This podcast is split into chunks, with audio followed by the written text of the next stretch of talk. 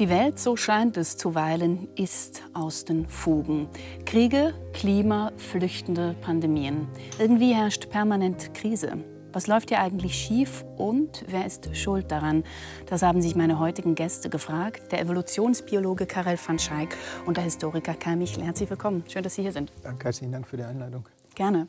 Herr Michel, sagen Sie mal, ich habe es gerade gesagt, zuweilen und gerade jetzt reibt man sich schon ein bisschen die Augen, wenn man sich umschaut. Denken wir an die Ukraine, denken wir an den Nahen Osten.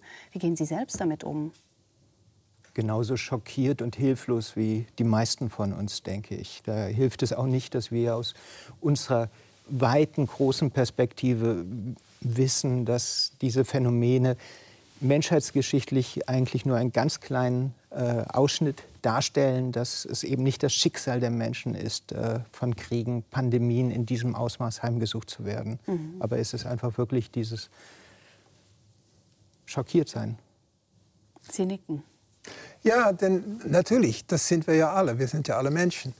Als Anthropologe muss man sich dann ein bisschen zurücknehmen und schauen, äh, Allgemeinheiten sehen, Muster sehen. Und ähm, ich hatte das, das zufällig lebte ich in Amerika während 9-11.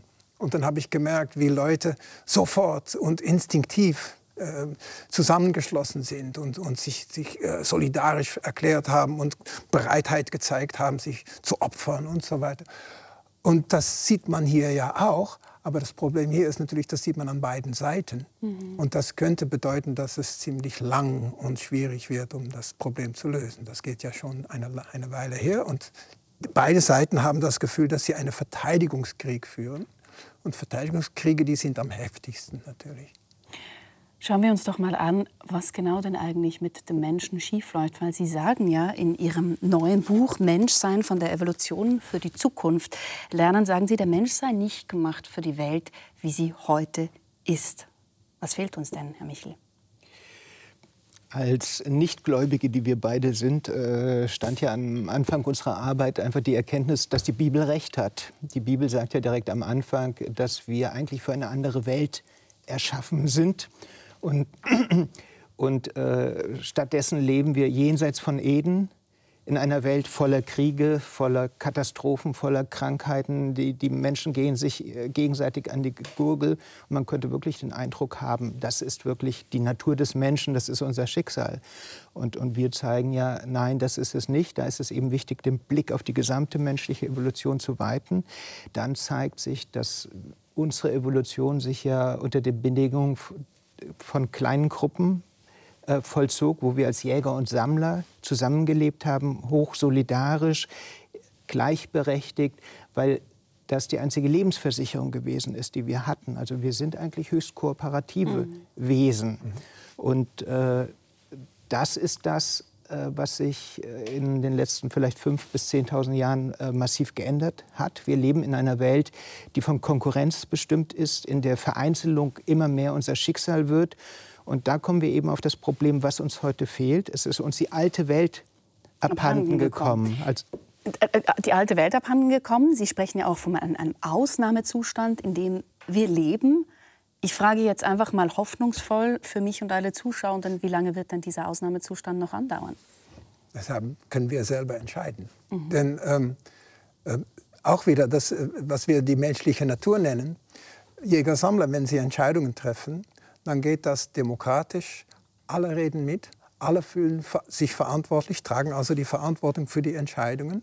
Und das, ähm, so werden Probleme gelöst. Und so werden sie auch nachhaltig gelöst, würde ich sagen. Also das bedeutet, wenn wir unsere Demokratie wieder in Ordnung bekommen, dass, dass dann äh, die Probleme auch lösbar sind. Also wir wären für eine egalitärere ähm, Welt gemacht, sozusagen auch. Absolut. Also das ist das Lustige, wenn es Umfragen gibt über Ungleichheit. Mhm. Dann erstens unterschätzen die Leute die Ungleichheit massiv. Und zweitens, wenn man dann fragt, ja, wie möchten Sie dann, dass es sei, dann sagt die Mehrheit weniger ungleich, mhm. also doppelt. Mhm. Äh, und das, das zeigt schon, dass wir, ja, ich, man kann es instinktiv nennen, eigentlich eine Präferenz haben für perfekte Gleichheit gibt es nicht. Das ist auch bei Jäger-Sammler nicht der Fall natürlich, aber für eine beschränkte Ungleichheit, die auch basiert ist auf Leistung. Basiert auf Leistung, das ist ganz interessant, das schreiben Sie ja auch in Ihrem Buch. Und da musste ich an den deutschen Soziologen Hartmut Rosa denken, der auch schon an diesem Tisch saß und der spricht vom modernen Menschen zum äh, Verhältnis modernen Menschen zur Welt, von einem aggressiven Weltverhältnis. Hören wir ihm ganz kurz zu. Mhm. Wir müssen innovieren, wir müssen beschleunigen, wir müssen wachsen und das können wir nur tun, indem wir mehr herstellen, mehr verteilen, mehr konsumieren.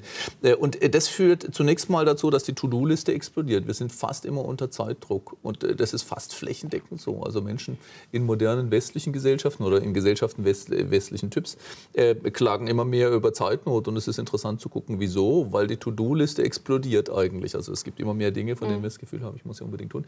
Und wenn ich keine Zeit habe, kann ich mich nicht auf Resonanz einlassen. Also dann dann, äh, dann äh, muss ich schnell sein. Also wenn ich auf das, das Flugzeug erreichen muss, darf ich nicht mit Ihnen, nicht mit dem Sonnenuntergang, nicht mit der Katze in Resonanz treten. Das ist das eine. Das andere ist aber einfach auch, was damit einhergeht, ist ein, eine, eine Orientierung, eine Welthaltung, die auf Vergrößerung von Weltreichweite hin angelegt ist. Das heißt, ich will immer mehr erreichbar haben, zum Beispiel, weil ich es mir leisten kann, den Flug dahin, die, die Kur dort oder so etwas. Äh, dann aber auch ähm, äh, äh, zum Beispiel technisch erreichen und anderweitig, also Welt verfügbar machen. Wir operieren in unserem Alltag, in, im, im Beruf, in der Schule, im Studium, in, in, in der Pflege, überall eigentlich, äh, in, eigentlich in dem, was ich stumme Weltbeziehungen nenne oder verdinglichte Weltbeziehungen, wo wir einfach liefern müssen, mhm. wo wir an Quoten gemessen werden oder an Leistungen, an Parametern, die wir zu steigern versuchen. Und äh, da ist eigentlich kein Platz für Resonanzen. Ja, wird zielstrebig instrumentell Welt bearbeitet. Ich spreche sogar von einem aggressiven Weltverhältnis. Ja. Also ich muss das tun, ich muss jenes lösen, ich muss das kaufen, ich muss dem antworten. Und dann versuchen wir kleine Oasen zu schaffen, die sprichwörtlichen Wellness-Oasen. Aber dann eben auch Freitagabend ins Konzert gehen oder samstags in die Natur oder sonntags in den Gottesdienst. Und da wollen wir ganz eigentlich rezeptiv werden, ne? mich wirklich berühren lassen oder die Seele baumeln lassen. Und diese, dieses Umschalten, dieser Umschlag funktioniert nicht. Also er spricht auch eine relativ menschenunfreundliche Umwelt an. Gleichzeitig spricht man seit den 2000er Jahren immer wieder davon, dass wir im Anthropozän leben, also einer stark menschengeprägten Umwelt. Es entbehrt ja nicht der Ironie, dass genau diese Umwelt, die so stark menschengeprägt ist, überhaupt nicht menschenfreundlich sein soll, Herr Michel da ist es eben wichtig zu sehen, dass äh, wir nicht den Fehler machen dürfen, quasi anzunehmen, dass die Welt, in der wir leben, das Produkt sinnvoller Konstruktionsprozesse ist, sondern dass man sehen muss, dass das natürlich sehr viele zufällige Prozesse waren, die das Ganze äh, produziert haben, sehr viele, die von Herrschaft und Machtinteressen geprägt waren. Spannend bei diesen Dingen, äh, die Herr Rosa, äh, mit dem wir in vielen Dingen übereinstimmen, ausführte, ist aber auch, sein Fokus war jetzt sehr auf das Individuum. Genau. Also er hat gesagt, die To-Do-Liste. Und das ist ja momentan auch dieser herrschende Geist, gegen den wir uns so ein bisschen auch abgrenzen wollen, da dem Menschen immer verkauft wird, du bist schuld, du musst besser werden, du musst dich optimieren, achtsamer werden, all dieses Ganze. Und da sagen wir, nein, der Fehler liegt nicht bei uns. Die sondern das Gefühl, was wir alle haben, dass mit dem Leben etwas nicht stimmt und was ja auch viele Philosophen und Philosophinnen schon immer äh, beklagt haben, das stimmt. Es, wir leben halt in einem Ausnahmezustand und wir dürfen nicht den Fehler machen, dass wir die Normalität für normal und schon gar nicht im Sinne von so soll es sein halten, sondern wir können, wenn wir die Perspektive wissen, weiten und wissen, dass anderes Menschsein möglich ist, haben wir eben die Möglichkeit, wie Karel eben sagte, Dinge aktiv umzugestalten. Sie sagen, wir sind nicht selbst schuld. Heißt das, es gibt einen Schuldigen oder wo ist die Schuld zu suchen? Die, die, die Prozesse, die dann einfach immer, jeder Schritt macht Sinn. Ja, das hat angefangen mit Ansiedlung. Denn wer möchte schon jeden Tag 10, 15 Kilometer wandern, wenn es nicht sein muss? Mhm. Und danach kommt die Landwirtschaft, die wird immer intensiver. Und dann äh, eines Tages werden die, die, die Ernten nicht mehr aufgeteilt, aber die werden dann privatisiert, könnte man sagen. Dann wird das Land und den Hof wird privatisiert.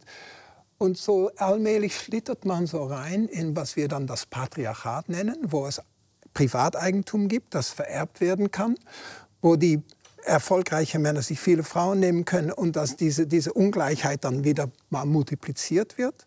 Und das wird dann zum zum Usus, zum, zum Brauch, zum, äh, das wird sogar zum Norm erheb, mhm. erhoben. Und dann sind wir plötzlich da und wir schauen vielleicht mal zurück, aber keiner weiß mehr genau, wie es ist. Und dann fühlt man sich nicht mehr wohl. Aber innerhalb dieser Prozesse braucht es ja doch Individuen, die Entscheidungen treffen, die nicht Natürlich. solidarisch sind. Mhm. Klar. Natürlich, aber in einer Welt, sorry, äh, in einer Welt, die dann so äh, auch allmählich immer mehr gefüllt wird, also anonymisiert, mhm. Dann bleibt die Solidarität ist nur mit der Kernfamilie oder dem Clan vielleicht, aber da draußen, das sind jetzt Feinde geworden. Mhm. Und die Kultur wird natürlich von denen da oben bestimmt. Also das sieht man ja. Also wir sprechen ja über Prozesse, die jetzt 5000, die Herrschenden. Das, wir haben ja in dem Augenblick, das Entscheidende ist, dass äh, die, wir es ja wirklich mit einer Erfindung von Privateigentum zu tun haben, vor mhm. vielleicht rund 12.000 Jahren. Das war ein langer Prozess. Ab diesem Augenblick bestand die Möglichkeit, dass Einzelne mehr anhäuften als andere, mhm. dass sie diesen Reichtum nutzen konnten, dass sie sich Unterstützung kauften. Es entstand Macht, es entstand Herrschaft, es entstanden äh, dann Staaten, die natürlich sich institutionalisiert hatten, die dann Recht gesetzt haben, die die Schrift erfunden haben, in der sie dann Dinge manifestiert haben, haben dann auch Religion, Herrschaftsreligion, um all dieses Ganze zu ähm, auszubilden und auch um ihre Macht zu stützen. Das heißt, dieser ganze Prozess führt dann zu dem ja, Kultur im eigentlichen Sinne und, und ähm, in dem Sinne, dass äh, dort diese Machtstrukturen sich fortsetzen. Das beste Beispiel ist ja eben Emanzipation von Frauen, die heute ja immer noch damit zu kämpfen haben, dass sie gegen alte Widerstände, äh, alte patriarchale Muster, die wirklich in den Strukturen stecken, also sei es Organisation von äh, Familie und Erziehung, sei es Schule, sei es Kinderbetreuung, Karriere, mhm. Sachen und so weiter, das steckt da drin, ist versteinert, sind alte Dinge, die weiterleben leben. Und, und da müssen wir wissen, dass das eben Ausnahmeerscheinungen sind dessen, was wir diese Herrschafts- und Unterdrückungszusammenhänge nennen. Da, wir werden da eintauchen. Vielleicht äh, muss man dazu auch sagen, man hört das jetzt schon raus. Ihre Schlüsse ziehen Sie vor einem Hintergrund, der historisch extrem weit reicht. Sie äh, mhm. bedenken die ganze menschliche Evolution mhm. in etwa sieben Millionen Jahre. Man weiß mhm. es nicht ganz so genau. Was hilft uns denn dieser gedehnte Blick auf den Menschen ganz genau, Herr van Schaik? Weil, weil wir äh, fast sieben Millionen Jahre, eigentlich, wenn man, wenn man sagt, wann, wann gab es die ersten Menschartigen, die wir mhm. jetzt als Menschen erkennen würden, so rund zwei Millionen Jahren. Seitdem sind wir ganz anders als andere Tierarten. Und seitdem hat unsere Psychologie sich daran angepasst. Also die ist äh, eine Veranlagung mit Präferenzen und Prädispositionen und was man gerne hat und was man nicht gerne hat, die uns, die wir immer noch rumtragen. Und, und diese, diese, diese, diese Zivilisationszeit, die Ausnahmezeit, könnte man sagen, ist erst ungefähr 5000 Jahre und, und das nur in bestimmten Regionen. Da habe ich, ja, da ich etwas dabei. Hoppla, da ist was runtergefallen.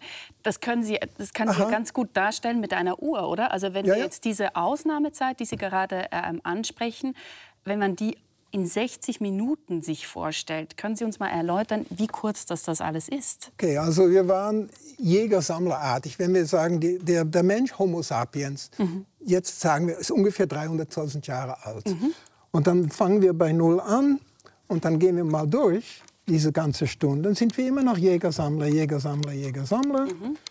Und erst äh, so gegen... Soll ich dir helfen? Zwei vor, ja fängt es dann ein bisschen mit der Ansiedlung an und mit einer Minute vor zwölf oder eins in diesem Fall fängt dann die Zivilisation an. Und dann bin ich noch das ist unfassbar ganz, kurze Zeit. Ja, ja, und dann bin ich noch ganz, äh, ähm, wie sagt man das, äh, konservativ. Mhm. Denn eigentlich äh, gibt es äh, menschenartige Wesen schon viel, viel länger. Und diese Psychologie ist auch schon viel älter natürlich. Ja. Also da ähm, muss man sagen, dass wenn, wenn, ich, wenn ich offiziell rechne, so seit Homo erectus, sagen wir mal, das ist unsere Gattung Homo, dann haben wir, reden wir von acht, neun Sekunden mhm. in einer ganzen Stunde, dass wir zivilisiert sind. Ja. Ganz wenig Zeit und das Wichtige ist, die Zivilisation, das sind alles Erfindungen. Das hat man sich mal einfallen lassen. Das hat ganz wenig mit genetischen Änderungen zu tun. Und natürlich unsere unsere menschliche Natur, das, das ist veranlagt, das, das, hat mit Genen zu tun. Wir sind unglaublich plastisch natürlich auch mal, wie wir jetzt rumsitzen. Wir sind keine Jäger-Sammler mehr und wir vertreten nicht mehr genau deren Werte. Aber unsere Präferenzen sind noch da. Ähm, aber also unsere Präferenzen sind noch da, aber eben, wie Sie es jetzt gerade andeuten, die Evolution des Homo sapiens, der, äh, die die hat unter ganz anderen Umständen sich eigentlich zu entwickeln begonnen, als wir heute sind. Und genau da liegt auch so ein bisschen der Knackpunkt, über den Sie in diesem Buch schreiben, oder? Mhm. Ja, diese alte, in Anführungszeichen, Natur tragen wir alle mit uns noch herum, mhm. weil dieser, äh, die sogenannte Zivilisation, die ja dann eben mit, mit äh, Sesshaftwerden, Ackerbau und Viehzucht ein, äh, eintritt, ist einfach ein viel zu kurzer Zeitraum, als das äh, hätte dazu führen können, dass sich das in unsere Natur in unsere Gene einschreibt. Und das führt dann eben zu einer Diskrepanz, dass wir quasi die, diese alte Steinzeitwelt, die kleinen Gruppen, der Sinn für Fairness, das steckt alles noch in uns drumherum. Wir leben aber unter komplett anderen Lebensbedingungen. Damit können wir gut umgehen. Wir sind nicht determiniert durch diese ganzen Sachen, aber es führt eben zu, zu etwas, was wir oft so als Reibung, als Knirschen, die Dinge passen nicht gut äh, zueinander. Wir, wir merken, dass irgendetwas nicht stimmen kann und, und all diese, das führt eben auch zu dem, was ja auch viele äh, Philosophen als Entfremdungserfahrungen äh, beschrieben haben zum Beispiel. Und das ist unser Schicksal. Ich, ich, glaube, was Sie ansprechen, ist, dass ähm, mit diesen, mit diesen drei Naturen. Ich habe dafür so eine Matrioschka mitgenommen, mhm. weil sie mhm. das, glaube ich, ganz gut ähm, anspricht, was Sie eigentlich meinen. Eben, Philosophen haben sich Gedanken darüber gemacht, was ist denn eigentlich der Mensch und viele Antwortmöglichkeiten geliefert. Sie liefern sozusagen eine dreifaltige Antwort. Äh, die drei Naturen des Menschen, da irgendwie der Kern, sowas wie diese Jäger-Sammler-Natur. Dann haben wir sowas wie die Kultur als zweite Natur, nennen sie das. Mhm. Und dann haben wir die dritte Natur. Die Sie die Vernunft nennen. Jetzt mal ganz, mhm. äh, ganz knapp zusammengefasst. Wie stehen denn diese drei Naturen zueinander? Ja, also das hier ist also die alte. Das ist das, das Jäger-Sammler-Ethos, könnte mhm. man sagen. Und die ist also uralt und universell. Diese zweite Natur gab es natürlich immer auch schon ein bisschen, ein bisschen Variation gab es immer, aber die hat sich natürlich sehr ausgeprägt, als mit der Ansiedlung und Entwicklung der Landwirtschaft, das unglaublich differenziert wurde. Es gibt, es gibt Hackbaukulturen, es gibt äh, äh, äh, Hirtenkulturen, es gibt intensive Landwirtschaft mit, mit äh, Zugtieren, es gibt jetzt industriellen Gesellschaften und so weiter. Und die brauchen alle ihre neuen Regeln und Gesetze und so weiter. Und die werden dann auch verinnerlicht und die fühlen dann genauso an wie diese erste Natur. Und das ist auch der, der, der, der Fehler, den vielen gemacht haben, wenn man nicht weiß, dass es das gibt. Mhm. Und wenn man, man, man denkt, dass, äh, das, das, Leben hat angefangen bei, der, der, bei den griechischen Antiken, denn vorher gab es ja nur Wilden und, und Bestien und so weiter, ja, dann hat man ein inkomplettes Menschenbild. Und, und um das zu komplettieren, vielleicht das hier ist ja, also unsere Vernunftnatur, die eventuell zur zweiten Natur mhm. werden kann natürlich. Das sind Lösungen, die man sich einfallen lässt und die dann weitergegeben werden und verinnerlicht mhm. werden, wenn sie, wenn sie irgendwie äh, passen. Mhm. Ja. Entscheidend ist eben, dass diese erste Natur in uns allen steckt, in all den Personen, auch die hier in diesem ganzen großen Fernsehstudio sind, die ist eben universell mit leichten Unterschieden. Ähm, das hier ist aber, das sind die kulturellen Prägungen, die wir in unserer Kindheit erfahren haben, in den Kulturen, wo wir aufgewachsen sind, in den Zeiten. Äh, Karel in Holland, ich in Deutschland, Sie in der Schweiz, Sie sind Frau, Sie haben andere, Sie sind viel jünger als wir. Äh, und, und dadurch unterscheidet die sich. Mhm. Und das Problem bei der zweiten Natur ist, deshalb nennen wir es ja auch so, das sind Dinge, die man also anerzogen bekommen hat, die, die man gelernt hat. Aber das erscheint uns dann plötzlich total natürlich. Mhm. Und man hat eben vergessen, und das nennen wir dann kulturblind, dass das eben nur kulturelle Zufälligkeiten sind, die damit zusammenhängen, wann, wo wir äh, geboren wurden und wie wir auferzogen wurden. Und da drin steckt dann leider immer dieses Konfliktpotenzial. Also in dieser zweiten Natur weil, steckt dieses Genau, weil, weil die unterschiedlich ist. Ja. Weil, weil das hier ist universell, das haben alle Menschen. Das heißt, das hat den Vorteil, die hat natürlich auch schlechte Seiten, um das mal zu sagen. Aber äh, das ist der Punkt, auf Traut man ja gar nicht zu, ne? so klein. Und. Genau, und dann, dann, das ist natürlich dann die, diese Vernunftnatur, also das, wo wir äh, wissen, dass es eigentlich vernünftig ist, äh, Tempolimit einzuführen oder die guten Vorsätze zum neuen Jahr, dass man sich gesund ernähren sollte und so weiter und so fort. Und, und da würden wir alle sagen, ja, das stimmt alles, aber Oft äh, hat die es sehr schwer, sich durchzusetzen, weil entweder die protestiert ähm, oder, oder eben die, die erste Natur auch dagegen ist. Äh, was ich da äh, interessant finde, ist, wenn wir an Hobbes Diktum denken, der Mensch mhm. ist der Menschenwolf, dann dann genau. bedeutet genau. das ja, genau. also Sie sagen, das stimmt halt so nicht, weil genau. wir haben diese erste Natur. Genau. Also ja. dieses Diktum von Hobbes stimmt halt sozusagen erst auf diese zweite Natur und da wird die genau. erste Natur vergessen. Genau. Hobbes hat, wir wussten damals nicht natürlich, die, äh, dass es solche Leute gibt und die Berichte, die waren nicht so ganz zuverlässig im 16. Jahrhundert. Also jetzt wissen wir das und dass diese Idee, dass es, bevor es Zivilisation, das Wort allein, Zivilisation, bevor es dem gab, dass es dann nur Wilden gab, die mhm. sich an die Gurgel gingen und, und die, äh, die Männer mit Keulen, die die Frauen an den Haaren in die Höhlen geschleppt haben und so weiter. Äh, falscher könnte das Bild nicht sein. Also die, die Moral ist viel älter, die, eine Gesellschaftsstruktur ist viel älter und all unsere Prägungen oder interne Prägungen sind auch viel älter. Das bedeutet also, dass wenn man dieses falsche Menschenbild von Hobbes als Normalität betrachtet, dass man dann falsche Folgerungen zieht. Zum Beispiel, dass äh, man hat darauf aufgebaut, Fortschritt ist gut, man muss die Schwachen eliminieren, also dann kriegt man Sozialdarwinismus und, und, und. Mhm. Alles auf ein falsches Menschenbild mhm. gebaut. Das ist gefährlich. Wobei man natürlich Hobbes in Schutz nehmen muss. Hobbes ist der Erste, der Thukydides äh, ins Englische übersetzt hat. Thukydides ist ein, der erste griechische genau. Historiker in der Antike, der das große Werk, der Peloponnesische Krieg, wo Athen gegen Sparta kämpfen, mhm.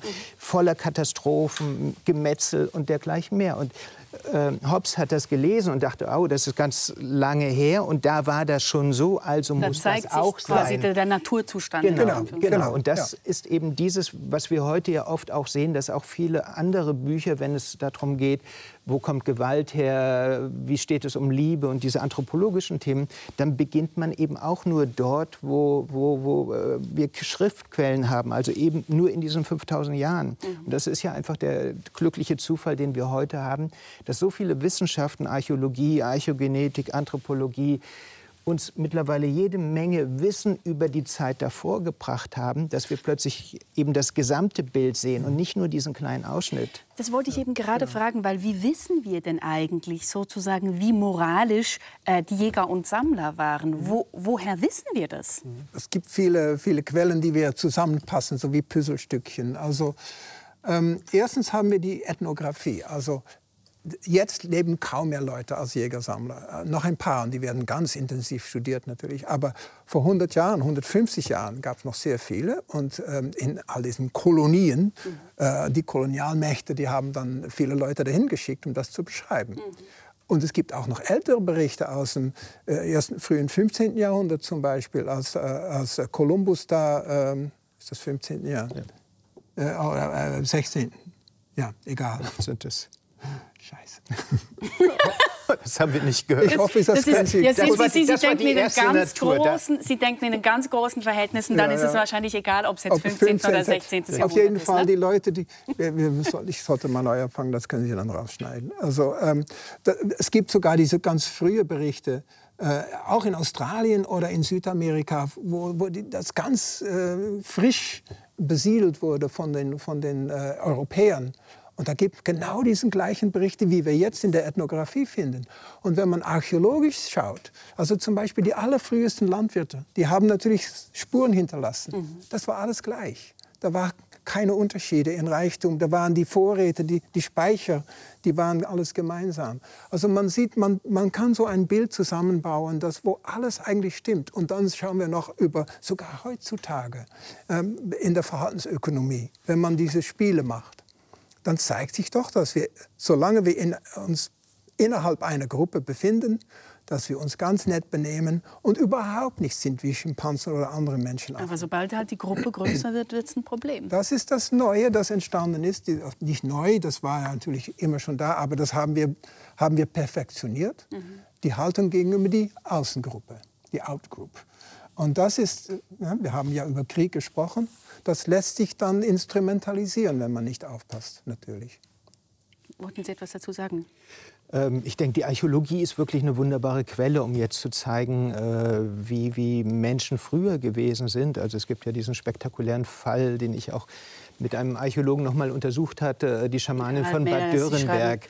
Und das ist genau und das ist ähm, die Zeit eben vor dem Sesshaftwerden. Das ist also eine der letzten Zeuginnen des in Anführungszeichen ursprünglichen Lebensstils. Das ist das reichste Grab in ganz Europa und es gehört einer Frau. Mhm. Das ist eben ein wunderschönes Belegstück dafür, dass Frauen in den alten Gesellschaften natürlich dominante, prominente, die vielleicht die prominenteste Rolle in Gesellschaften spielen konnten. Und das Patriarchat kommt erst danach, weil wenn wir danach sehen und eben nur die Schriftquellen angucken, könnte man den Eindruck äh, gewinnen, dass Frauen ja allenfalls dann große Rollen spielen, wenn, wenn sie die Frau oder die Tochter oder die Mutter eines Herrschers sind. Mhm. Genau, und darüber schreiben Sie ja auch in Ihrem vorherigen Buch, Die Wahrheit über Eva, genau, dass nach der Sesshaftwerdung eigentlich erst in so ein Machtgefälle zu entstehen beginnt. Ähm, doch noch mal kurz so einen kleinen mhm. Einwand, weil mit der Evolution wird ja auch ganz oft in die andere Richtung sozusagen argumentiert. Denken wir zum Beispiel an den Psychologen Jordan Peterson, der eben genau sagt, ähm, das Gegenteil ist der Fall. Er pocht darauf, dass es mhm. immer schon Dominanzhierarchien gab. Mhm. Und da Sie strecken schon, Sie, würden Sie jetzt einfach sagen, der liegt total falsch oder er schaut sich genau. einen zu kurzen Zeitraum an? Ähm, Jordan Peterson äh, empfiehlt jungen Männern, sich ein Vorbild an Hummern zu nehmen, mhm. die eben seit äh, 300 Millionen, Jahren, 500 ja. Millionen ja. Jahren eine Dominanzstrategie verfolgen. Ja. Tja. Sind wir Hummer? Sind wir Nachfahren von Hummer? Äh, man könnte sich jede andere äh, Tierart aussuchen. Also das ist äh, das Problem auch. Wir sprechen öfter vom Evolutionstabu dass äh, auch in den Gesellschaften natürlich, weil die Biologie und auch die Evolutionslehre gerade aus dem 19. Jahrhundert heraus das ganze 20. Jahrhundert hindurch eigentlich auf der dunklen Seite stand, mhm. wo, wo, eben der Kampf ums Dasein, mhm. dass wir auch ins Erbgut eingreifen müssen. Das führte hier hin zu, zu Rassismus bis hin äh, zu, zur nationalsozialistischen Vernichtungspolitik. Es wurde ja auch im Kapitalismus, äh, ähm, Wall Street, jeder kennt oder die meisten kennen das vielleicht, wo Gordon Gecko, dieser Wall Street Immobilienhai, sagt, Gier ist gut, Gier ist richtig, weil das sei die Essenz des evolutionären Geistes. Also ja. die, die, Biologie musste lange herhalten, um konservative kapitalistische Positionen und vor allem Machtstrukturen, Ungleichheit mhm. zu legitimieren. Und deshalb ist ja auch sehr lange dann eine Gegenbewegung gewesen, wo komplett geleugnet wurde, dass die Biologie irgendeine Rolle für das Verständnis von Menschen spielen würde. Mhm. Und das führte eben dazu, zu diesem äh, Wissens Verlust in der Gesellschaft, die in den letzten 20, 30 Jahren gar nicht mitbekommen hat, auch dass die Biologie sich radikal geändert hat, mhm. auch eben weil jetzt vor allem viele Frauen in der Wissenschaft sind und, und, und dieses Bild ein komplett anderes ist, eben in Bezug auf den Menschen, dass wir höchst kooperative Menschen sind und eben nicht irgendwie nach dem Motto, wie Peterson erzählt, äh, es kommt darauf an, dass wer, wer, der Stärkste ist mhm. und dass man den anderen abschreckt. Aber wie viel, das bringt mich zu der Frage, wie viel von, diesem, von dieser ersten Natur, von mhm. diesem Urmenschen mhm. sozusagen steckt denn noch in uns? Ja, schauen Sie mal ähm, in Ihren Familien. Ich nehme an, Sie benehmen sich nicht äh, wie Gordon Gecko oder wie Jordan Peterson. Ja, aber Gordon Familie. Gecko ver verhält sich in seiner Familie auch nicht wie genau, Gordon Gecko. Das ist, genau, das ist genau der Punkt. Und äh, ich, ich, muss dann Jordan Peterson noch ein bisschen in Schutz nehmen. Mhm. Denn wenn man eine bestimmte Gesellschaftsstruktur hat und man die Struktur nicht ändern kann, mhm. denn die sind ja einfach entstanden, ja. die sind nicht äh, gewählt worden oder sowas, das, das ist entstanden, dann muss man eine Strategie verfolgen.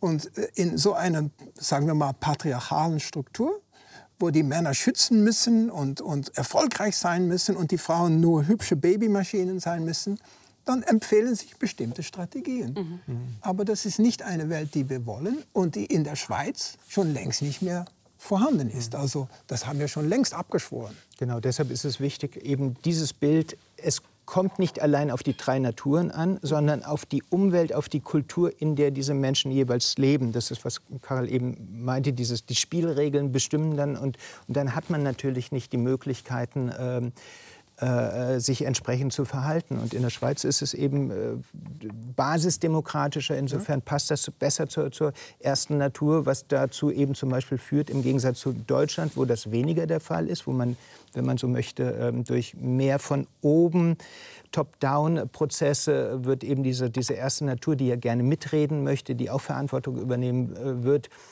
eher frustriert. Und das führt dann dazu, dass viele oder manche dann in diese rechten äh, Wutbürger äh, Kreise abdriften, weil da weil sie eben da dieses nicht kleine Kind, werden. genau, weil Genau. dieses ganze kleine Kind. Genau. Das heißt aber, wenn wir quasi die Gesellschaft, die Rahmenbedingungen so ändern, dass eben alle Menschen die Möglichkeit haben, an gesellschaftlichen Prozessen teilzunehmen, wenn wir wirklich demokratisch sind äh, und, und das aushandeln und streiten, dann kommen wir zu, produktiveren Verhältnissen. Jetzt sind wir sozusagen schon bei den Empfehlungen. Lassen Sie uns das Mhm. noch ein bisschen besser verstehen. Weil ich habe mich auch gefragt, Sie haben ja viel zu Menschenaffen geforscht, Mhm. sind da ein absoluter Experte. Ist das denn, diese drei Naturen, ganz spezifisch für Homo sapiens oder findet man das auch sonst vor? Ich würde sagen, das ist unser Alleinstellungsmerkmal. Ich habe ja natürlich an, an Kultur geforscht bei Menschenaffen. Und die haben Kultur. Aber das ist ganz bescheiden. Das war deshalb eine Überraschung, weil niemand gedacht hat, dass sie überhaupt etwas haben. Aber wenn man jetzt historisch betrachtet, also unsere Vorfahren waren genauso wie die anderen Menschenaffen. Also zum Beispiel, wenn man zu einer Schimpansengruppe geht, dann gibt es da Ach und Krach zwischen den Männern. Jemand hat mal berechnet, eine Jäger-Sammler-Gruppe und eine Schimpansengruppe, 400 Mal mehr Aggression bei den Schimpansen. Das für Leute, die meinen, Schimpansen sind kooperativer als Menschen übrigens. Ähm, also, die haben eine, eine Struktur, die haben Kultur, aber die Kultur ändert sich nicht. Bei uns hat sie sich ständig geändert und ist, ist sie, hat sie akkumuliert. Und deshalb kommen dann auch diese Erfindungen, Übererfindungen, Übererfindungen zustande. Und so kommt man in, zur Landwirtschaft und so kommt man zum, zum Mondflug und so weiter. Und das machen nur Menschen. Aber das hat uns natürlich dazu geführt, dass die Sozialstruktur sich immer wieder anpassen müsste. Denn wenn, wenn man in einer Gruppe von 50 lebt äh, oder in einem Land mit 50 Millionen, das macht natürlich einen Unterschied. Ja, klar. Und das ist ja auch ein schönes Beispiel, was mit uns eigentlich in den letzten 10.000 Jahren passiert ist. Damals Jäger-Sammler, erste Natur, dann gab es eben ein bisschen zweite Natur, die bestens dazu passte. Das wollte ich gerade fragen. Genau. Gab es damals denn Genau. nicht auch Ja, schon diese, genau. weil wenn das zum Wesen genau, gehört? Kulturelle Entwicklung, dazu gehören ja auch Geschichten, dazu gehört äh, äh, bestimmte Rituale, all diese Heilungssachen Und auch bestimmte Medizin, Waffen, die, Waffen die und so irgendwo weiter. passen und Genau. irgendwo anders nicht. Genau. Und das, hat dann, das führt dann wieder zu Geschlechterteilung oder nicht und so weiter. Genau. Und, und insofern war das eben bestens aufeinander abgestimmt. Auch die Vernunftnatur gab es natürlich, aber die war nur in Ausnahmefällen gefragt. Wenn, wenn es äh, Streit war oder, oder eine schwierige Entscheidung oder Klimakrise. Klimakrise, solche Sachen machen. Und jetzt das Besondere ist ja, dass mit dem was wir gerne so ein bisschen in biblischer ähm, äh, Anklängen als diesen Sündenfall der Menschen, das Sesshaftwerden, ähm, äh, bezeichnen. Damals fing das ja überhaupt erst an mit, mit richtigen Kriegen. Gewalt gab es vorher schon, aber systematische Kriege äh, sind eben ein Produkt dieser neuen Welt. Äh, die Pandemien, ähm, die, die Konflikte, die Ungerechtigkeit. Das führte dazu, dass man jetzt einfach auch natürlich diesen kulturellen Urknall hatte, dass jetzt plötzlich die Menschen sich etwas einfallen lassen mussten. Und das führte dazu, dass einerseits natürlich die Vernunftnatur sehr stark gefragt wurde, aber auch quasi der kulturelle Aspekt der Persönlichkeit immer größer, größer, größer, größer wird. Und die wurde dann immer kleiner dazu. Und das heißt, wir müssen ja auch heute, wenn wir gucken, was Kinder alles in der Schule lernen müssen, die, die ganze Masse und, und jetzt die ganzen Einflüsse, die kommen, diese zweite Natur wird immer größer und größer. Wir können damit umgehen, aber es führt eben dazu, dass dann so, Auch diese immer Ur- mehr Reibungsfläche. Genau, damit. immer mehr Reibungsfläche. Und Genau. was noch dazu kommt, ist, jeder meint... Ich ja, sehe schon, es gibt Ja, ich- Gründe, genau. weshalb die Bücher so dick werden, wenn sie genau, zusammenarbeiten. Genau. Denn jeder meint, dass diese zweite Natur absolut natürlich ist. Also, wie können Leute nur Hunde essen? Das ist doch völlig unmöglich. Oder Menschenopfer machen oder äh, Witwen verbrennen oder und so weiter. Und wo das dann passiert, oder Kopfjagd machen, wo das dann passiert, ja, ich kann doch kein Mann werden, wenn ich keine Kopfjagd äh, betreibe, wenn ich, dann, dann kann ich nicht heiraten, das, das geht nicht, das muss ich machen. Also, man sieht, dass das die große Reibung ist. Das hier teilen wir ja eigentlich alle. Aber hier gibt es wahnsinnige Unterschiede zwischen Kulturen, die sich überhaupt nicht verstehen, weil sie meinen, das ist das einzig Richtige. Und das gibt auch bei Religion natürlich. Genau, das wollte Ja, ich gerade genau. sagen. Sie haben es mir jetzt vorweggenommen, weil das ist natürlich eine, eine, eine große Reibungsfläche. Und bei Ihnen ist interessant zu, äh, zu lesen, ich finde, das ist auch eine interessante Wendung innerhalb des Buches, dass Sie sagen, ähm, die Religion oder die, Sie, Sie sprechen von, einer animistischen, von einem animistischen Substrat, also sowas mhm. wie ganz Maßgebliches in dieser ersten Natur genau. des Menschen ähm, steckt das drin, also irgendwie mhm. auch so ein Bedürfnis. Was heißt das ganz genau, wenn das so maßgeblich ist für den Menschen? Ähm, ja, erstens, hier, die Veranlagung ist, dass wir Kausalität ist immer sozial. Das bedeutet, es gibt immer jemand, der dahinter steckt. Wenn ich diese Person nicht sehen kann, ist sie einfach unsichtbar. Aber die, also diese Naturkräfte, Berge, äh, aber auch Ahnen, die handeln, ohne dass wir das sehen können, aber die handeln sicher wie Menschen. So ist unsere Kausalität. Wir hätten ja also kein unsere Wahrnehmung. Modell. Sie sprechen jetzt dieses ähm, Hyperactive Agency Detection genau, Device genau. an, das man in der, ja. in der ähm, äh, kognitiven Religionswissenschaft so nennt. Also genau. wenn ich irgendwie durch, äh, weiß ich nicht, durch irgendwie ein Feld gehe und dann sehe ich hier drüben bewegt sich was, dann ist, denke ich eher, dass da ähm, dass da zum Beispiel irgend, irgendwas übermenschliches ja. oder ein, ein, Tiger ist, Tiger, um, genau. um, mich zu schützen.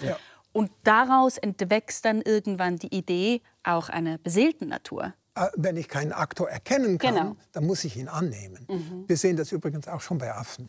Also das ist interessant. Das heißt, Denn, was heißt das genau? Ja, wenn, wenn man macht ein Experiment und mhm. dann ist, als ob jemand da ist und dann erwarten Sie auch, dass jemand da ist. Mhm. Ähm, denn wir können ja nichts anderes, wenn man nicht äh, aufgeklärt ist und viele Jahre Physik studiert hat und so weiter. Das ist das eine. Das andere ist, dass wir glauben, dass die Seele unsterblich ist, dass Leib und Seele zwei getrennte Sachen sind. Und wenn man diese zwei Elemente zusammennimmt, dann haben wir schon die, die Grundelemente für Religion. Mhm. Denn wenn die Gesellschaften sich ändern, jetzt kommt die zweite Natur ins Spiel. Die sind ein Renner, die Matrioschkas hier. Ja, das ist perfekt. nur, ist, nur ist die heutzutage viel größer geworden. Mhm.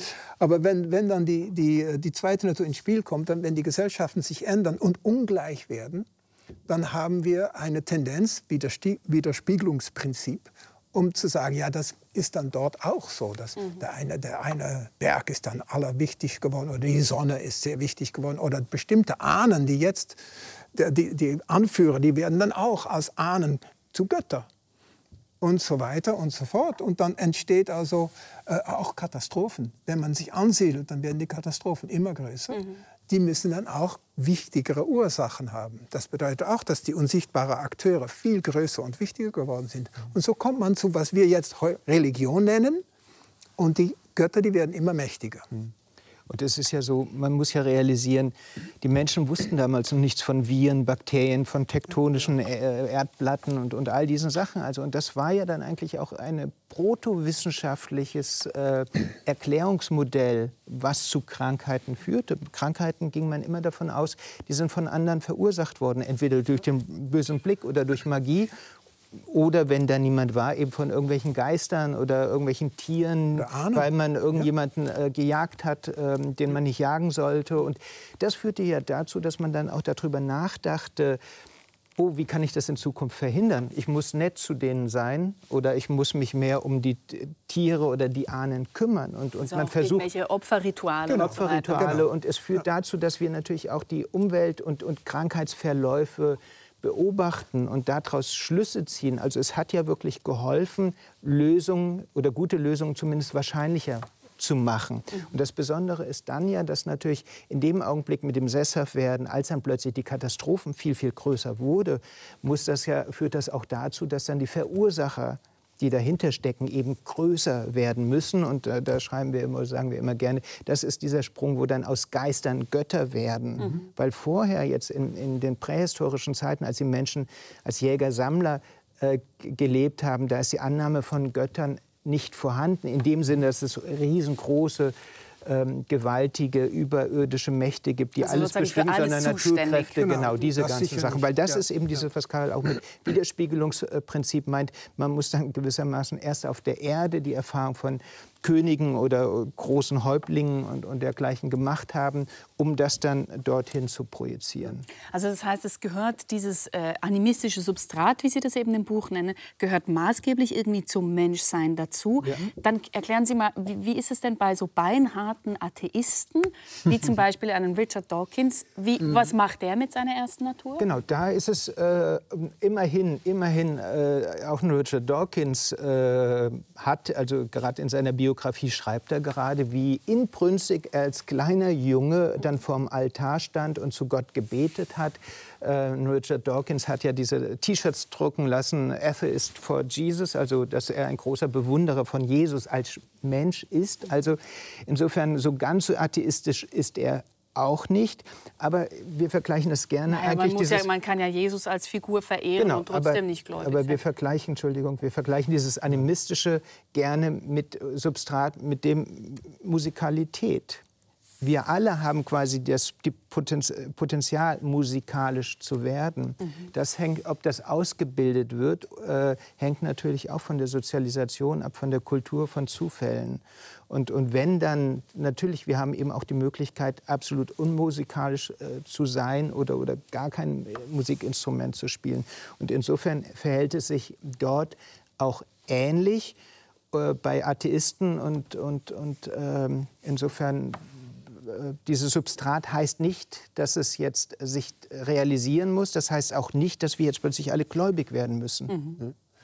Aber man, man kann es natürlich mit der Aufklärung kann man zeigen, dass das, es wird schon ein bisschen aberzogen. Mhm. Ja, äh, man darf nicht, äh, nicht mehr an solchen Sachen glauben, weil äh, wenn man eine eine bessere alternative Erklärung hat, dann muss ich nicht annehmen, dass Gott der den Tsunami verursacht hat, aber mhm. dass es äh, äh, Schollen waren, die aufeinander getroffen sind und, und dort äh, und so weiter, ein Erdbeben verursacht haben. Also das, das führt natürlich zu Reibung. Und, und viele Leute kriegen das dann nicht unter einen Hut. Äh, zumindest nicht das, das ganz primitive Gottesbild von einem alten Herrn auf einen Wolken und so weiter. Aber ähm, wir nennen uns ja Agnostiker. Das bedeutet, dass wir, wir, wir wissen ja nicht, äh, wie sie, ob es übernatürliche Kräfte gibt und mhm. wie sie dann aussehen. Wir wissen nur, dass die Versuche, die vor 2.000, 3.000 Jahren mal gemacht wurden, worden sind, dass die mit dem jetzt heutigen Stand des Wissens nicht ganz übereinstimmen. Aber das muss nicht bedeuten, dass es nichts gibt, natürlich.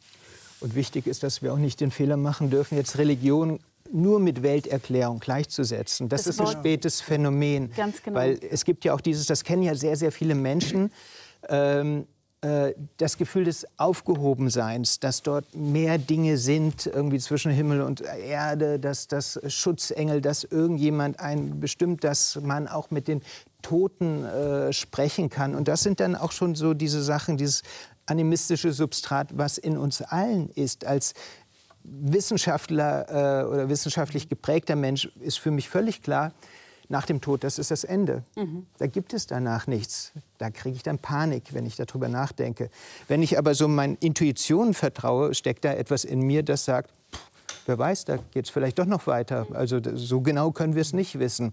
Und da merke ich, dass ich dann in diesen Augenblicken äh, dann, dann eben meiner ersten Natur folge, was Karel ja äh, vorhin äh, dargestellt hat, dass man eben intuitiv glaubt, dass das Ende des Körpers nicht automatisch den Ende, äh, das Ende der Seele bedeutet sondern dass sie vielleicht in anderen Zuständen äh, weiterlebt. Und deshalb leben ja auch viele Menschen äh, in, in einem viel größeren Kosmos als im realen, weil, weil sie eben glauben, um sie herum sind die Geister, die Seelen oder andere Naturkräfte. Und das ist ja auch das, was Jäger und Sammler immer schon getan haben. Die gesamte Welt war beseelt und man stand mhm. in, in der Beziehung zu vielen äh, Personen, die nicht immer nur Menschen sein müssen. Und das ist ja auch das, um auf Hartmut Rosa zurückzukommen, was äh, Rosa ja als Resonanzbedürfnis. Genau. Wir verlangen alle und, und die Welt um uns herum ist still geworden. Mhm. Von Camus gibt es ja dieses wunderbare Zitat, woher diese Erfahrung äh, der Absurdität kommt. Mhm. Dass das Leben uns absurd erscheint. Und er sagt, naja, der Mensch fragt, und die Welt um ihn Antwort, herum ne? gibt keine Antwort. Sie ja. schweigt vernunftwidrig. Und, und, das ist dieses Problem. Aber schauen wir uns danke doch noch mal ganz danke, danke Ihnen. Ähm, schauen wir uns doch noch mal ganz kurz an. Sie schreiben eben auch über die Funktion von, von Religion, oder? Also jetzt das eine haben wir schon angesprochen, wobei das ja, Sie haben das auch gesagt, zu kurz greift, wenn man das nur als Lückenbüßer sozusagen sieht, genau. immer dort, wo es ja. nur mhm. Dinge erklärt, weil es ist natürlich mehr als das. Aber Sie haben den interessanten Aspekt drin, ich zitiere Sie kurz, dass diese seltsame Welt, also auch die also absurde Welt, in der wir leben, uns normal erscheint, ist ohne die Religion nicht zu verstehen, schreiben Sie. Sie sagen, die, äh, die Religion sei eine Normalisierungsmaschine. Ja, genau. Das heißt, was normalisiert denn die Religion genau? Ja, da, äh, erstens, wir beziehen uns nur auf das Christentum und, und Europa, sagen wir mal, denn es ist vielleicht ein bisschen anders irgendwo anders. Aber was ist passiert? Ähm, im, Im alten Israel kam, kamen all diese Prediger und Propheten und da kam Jesus und was wir, wenn wir äh, das Neue Testament lesen, sagen, Jesus hat eigentlich unsere menschliche Natur wiederentdeckt und gesagt, so sollten wir leben. Und ich könnte Ihnen 20 äh, Beispiele geben, wo das genau passt. Wunderbar. Also deshalb Atheists for Jesus, alle sind begeistert, wenn man, wenn man sagt, wie, was macht der Jesus? Der, der, ist, der ist der predigt Gleichheit, Teilen, Versöhnung, ähm, Fraueninklusion äh, und, und, und. Und sogar ähm, nett sein gegenüber Feinde, mhm. nicht? Bergpredigt. Unglaublich. Also das, hat, das, das geht gegen die Elite ein. Er, er hasst Reichtum, denn das ist ja meistens nicht gut, äh, äh, wie sagt man das, angesammelt. Äh. Und dann ist da etwas passiert. Mhm. Und was ist passiert? Das kann Kai immer besser erzählen. Ja, es war jetzt natürlich auch die Frage so ein bisschen in Richtung Normalisierungsmaschine, ja, genau, wie, wie genau. dieses, ja. die Normalität entsteht. Und das ist ja, ja auch das Besondere beim Monotheismus, dass äh, die Bibelautoren, gerade am Anfang der Bibel, wollen ja erklären, warum die Welt so ist, wie sie ist. Und äh, wenn da sie monotheistisch nur einen einzigen Gott als Erklärung haben, äh, äh, müssen ja die Dinge, wie sie sind, quasi Gott gegeben sein. Und das Schlechte ist dann Schuld der Menschen, weil, weil es kann ja nicht sein, dass ein guter Gott, der hat ja auch die Geschlechter gleich erschaffen, insofern hat die Schuld ähm, äh, für die Unterdrückung der Frauen wird einer Frau zugeschoben, was natürlich wieder eine männliche Meisterleistung der Bibelautoren ist. Aber die erklären natürlich dann die Welt als normal, weil sie eben nur diesen Blick haben auf das, was Gott mit der Schöpfung gemacht hat und was danach schiefgelaufen ist. Mhm. Die frühen Philosophen und, äh, und, und Wissenschaftler im alten Griechenland machen das Gleiche. Auch die leben auch zum Beispiel in patriarchalen Gesellschaften oder chaotischen, kriegerischen Gesellschaften.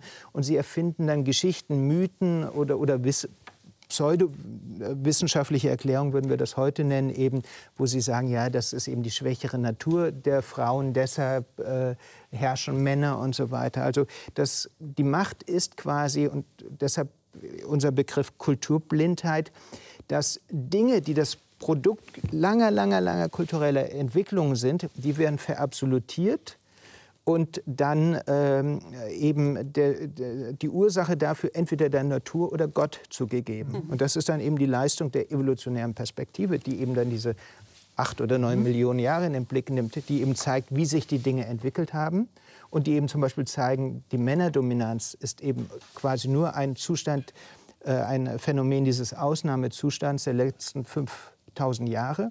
Die anderen 99 Prozent der Menschheitsgeschichte oder 59 mhm. Minuten hatten wir gar kein Problem damit. Da waren die Geschlechter aber, gleichberechtigt. Aber die Normalisierungsmaschine war in Jesus Zeit, wenn man Jesus Anhänger war, äh, überhaupt nicht da natürlich.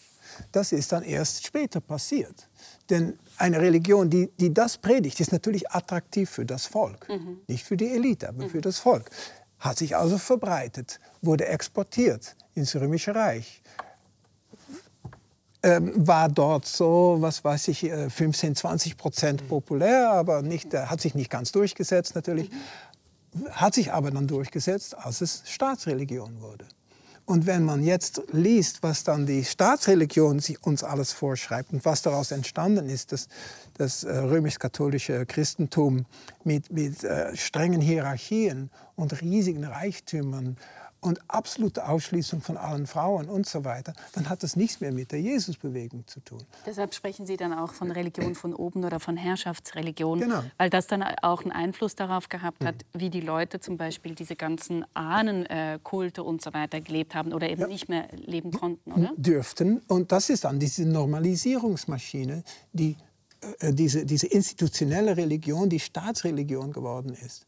Also man könnte eine steile These vielleicht sagen, dass das Christentum, so wie es ab 400 nach Christus vorgeschrieben wurde, eigentlich ganz, ganz wenig zu tun hatte mit, dem, Christentum, so wie Jesus das. Schwierig, schwierig zu sagen, aber natürlich hat man gerade im Katholizismus hm. auch die Heiligen. Man hat Maria ja, und so weiter und so fort. Aber, aber entscheidend ist, wenn, wenn man sich Jesus ansieht, Jesus war, äh, predigte Armut, hm? Gleichheit, Frauenfreundlichkeit. Hm?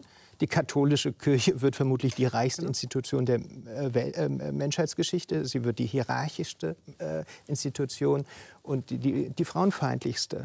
Also da werden die Dinge schon ins Gegenteil äh, verkehrt. Und es ist wirklich dieser Prozess, äh, das machen wir im Tagebuch der Menschheit, wo wir zeigen, dass die Bibel eigentlich äh, als ein Tagebuch der Schwachen, der Menschen von unten im alten Israel, wo man in keinem eigenen Staat lebte, sondern äh, mit, mit aller Macht der dritten Natur darum rang, in einer Welt des Friedens leben zu können und, und wo man diese Strategien entwickelte. Und das wechselte dann wirklich äh, in die griechisch-römische Welt. Dann wurde das Ganze mit äh, griechischer Philosophie nochmal auch wieder sehr patriarchal aufgeladen. Und dann hat eben Konstantin entdeckt, dass natürlich der Glaube an einen einzigen Gott ist die perfekte Herrschaftslegitimation. Mhm. Und natürlich war es interessant für ihn, die, diese, ähm, äh, den ganzen Herrschaftsapparat, also äh, den ganzen Kirchenapparat zu übernehmen. Und dann kommt ja der entscheidende auch Umkehrschluss. Während Jesus Vergebung und vor allem auch äh, Versöhnung predigte und den Menschen verzieh, kommt dann Augustinus als der mächtigste Kirchenvater und sagt, die Menschen sind abgrundtief böse von Geburt an, weil sie durch die, den Geschlechtsakt gezeugt sind. Und er sagt, da die Menschen böse sind, müssen sie beherrscht werden.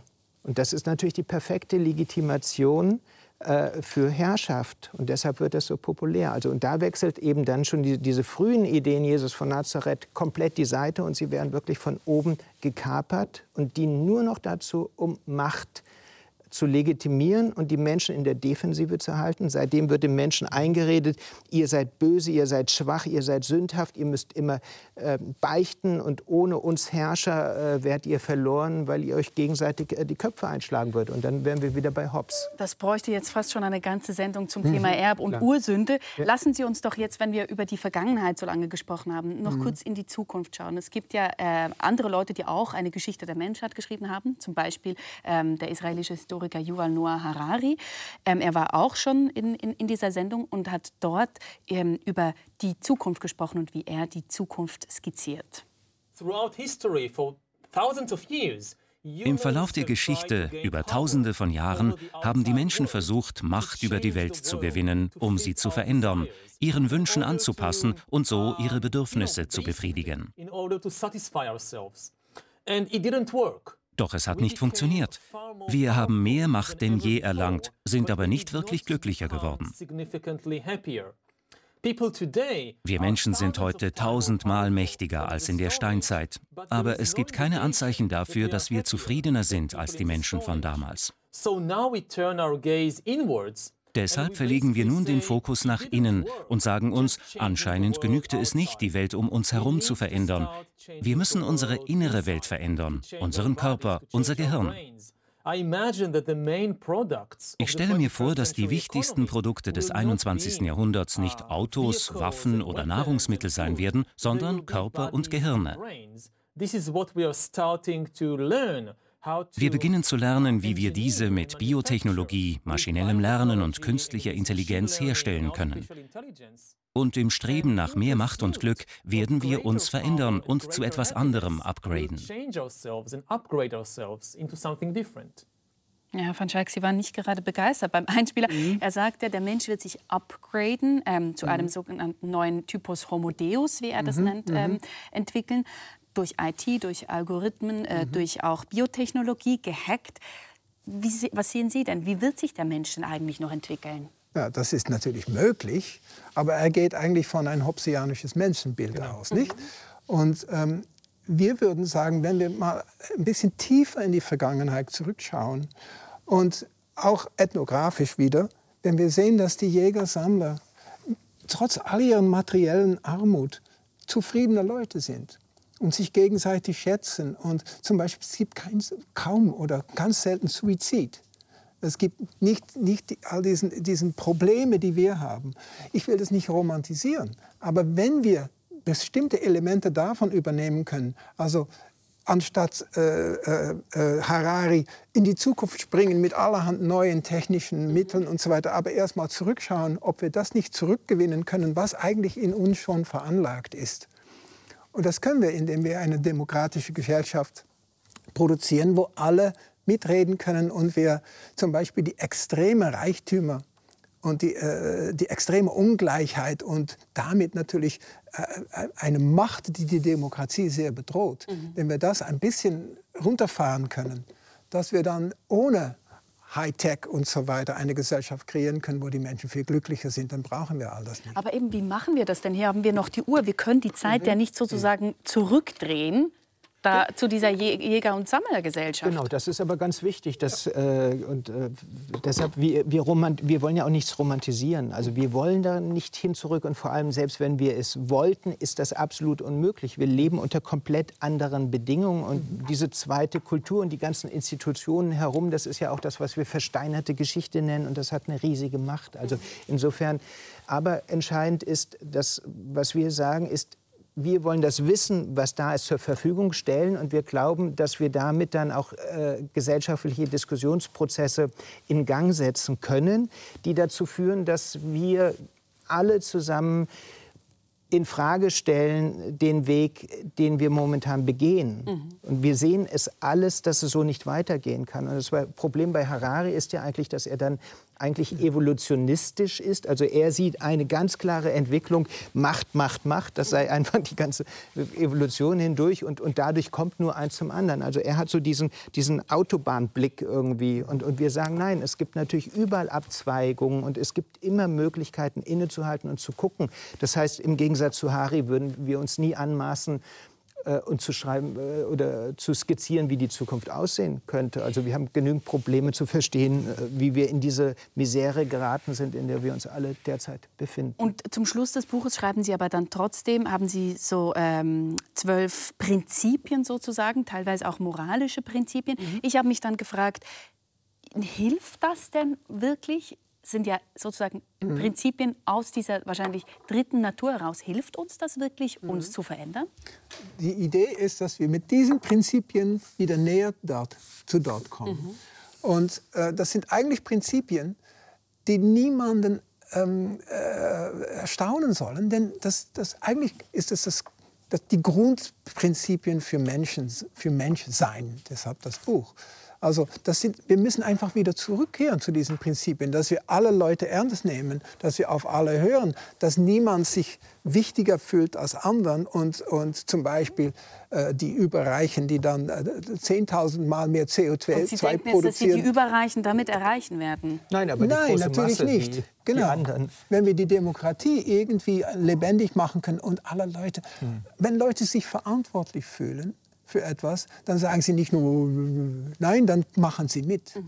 Und es, ich weiß, das ist vielleicht naiv, blauäugig und so weiter, aber die Alternative mhm. ist viel unschöner. Mhm, ganz genau. Aber wichtig auch, weil Prinzipien klingt so, als würden wir jetzt am Ende dann doch plötzlich dem Menschen Lernen erteilen wollen. Nein, wir, was wir machen ist, ja, ja, genau. ja auf gar keinen Fall. Wir sagen nur Navigationshilfen, also dass wir eben gucken, wir müssen identifizieren, was sind Aspekte der ersten Natur, die wir heute aufgrund von Argumenten gut finden. Wenn wir neue Lösungen finden, die dazu passen, haben die einen riesen Vorteil, weil die uns selbstverständlich erscheinen. Also Deshalb kann es in diese Richtung gehen. Deshalb liegt es ja auf der Hand, dass wir sehen, wir, wir kommen überall in die Isolation, in die Vereinzelung. Einsamkeit ist der Hauptfaktor für Depression, für Krankheit da ist es völlig banal zu sagen, wir müssen sozialer werden, wir müssen mhm. auch institutionell neue Lagerfeuer mhm. schaffen, an denen man zusammensitzt und spricht und diskutiert und, und dieses Ganze und nicht immer noch quasi externalisieren, perfektionieren. Mhm. Ich nehme das als Schlussplädoyer. Vielen herzlichen Dank für dieses Gespräch, Herr Michel, Herr van Schaik. Gerne. Wir haben zu danken. Danke. Ja, das war's von uns, aber nicht von meinen Gästen. Wenn Sie nämlich mehr über das Thema erfahren wollen, wir verlosen signierte Bücher auf meinem Instagram-Kanal und auf unserer Website unter der Rubrik Mehr zur Sendung. Nächste Woche gibt es dann an dieser Stelle einen Film. Das Christentum wächst nämlich. Sie haben richtig gehört, und zwar wegen der Evangelikalen. Rund 650 Millionen bezeichnen sich selbst so und eben ihre Zahl, die nimmt zu. Bis zum nächsten Mal und Sie haben es gerade gelernt, bleiben Sie kooperativ.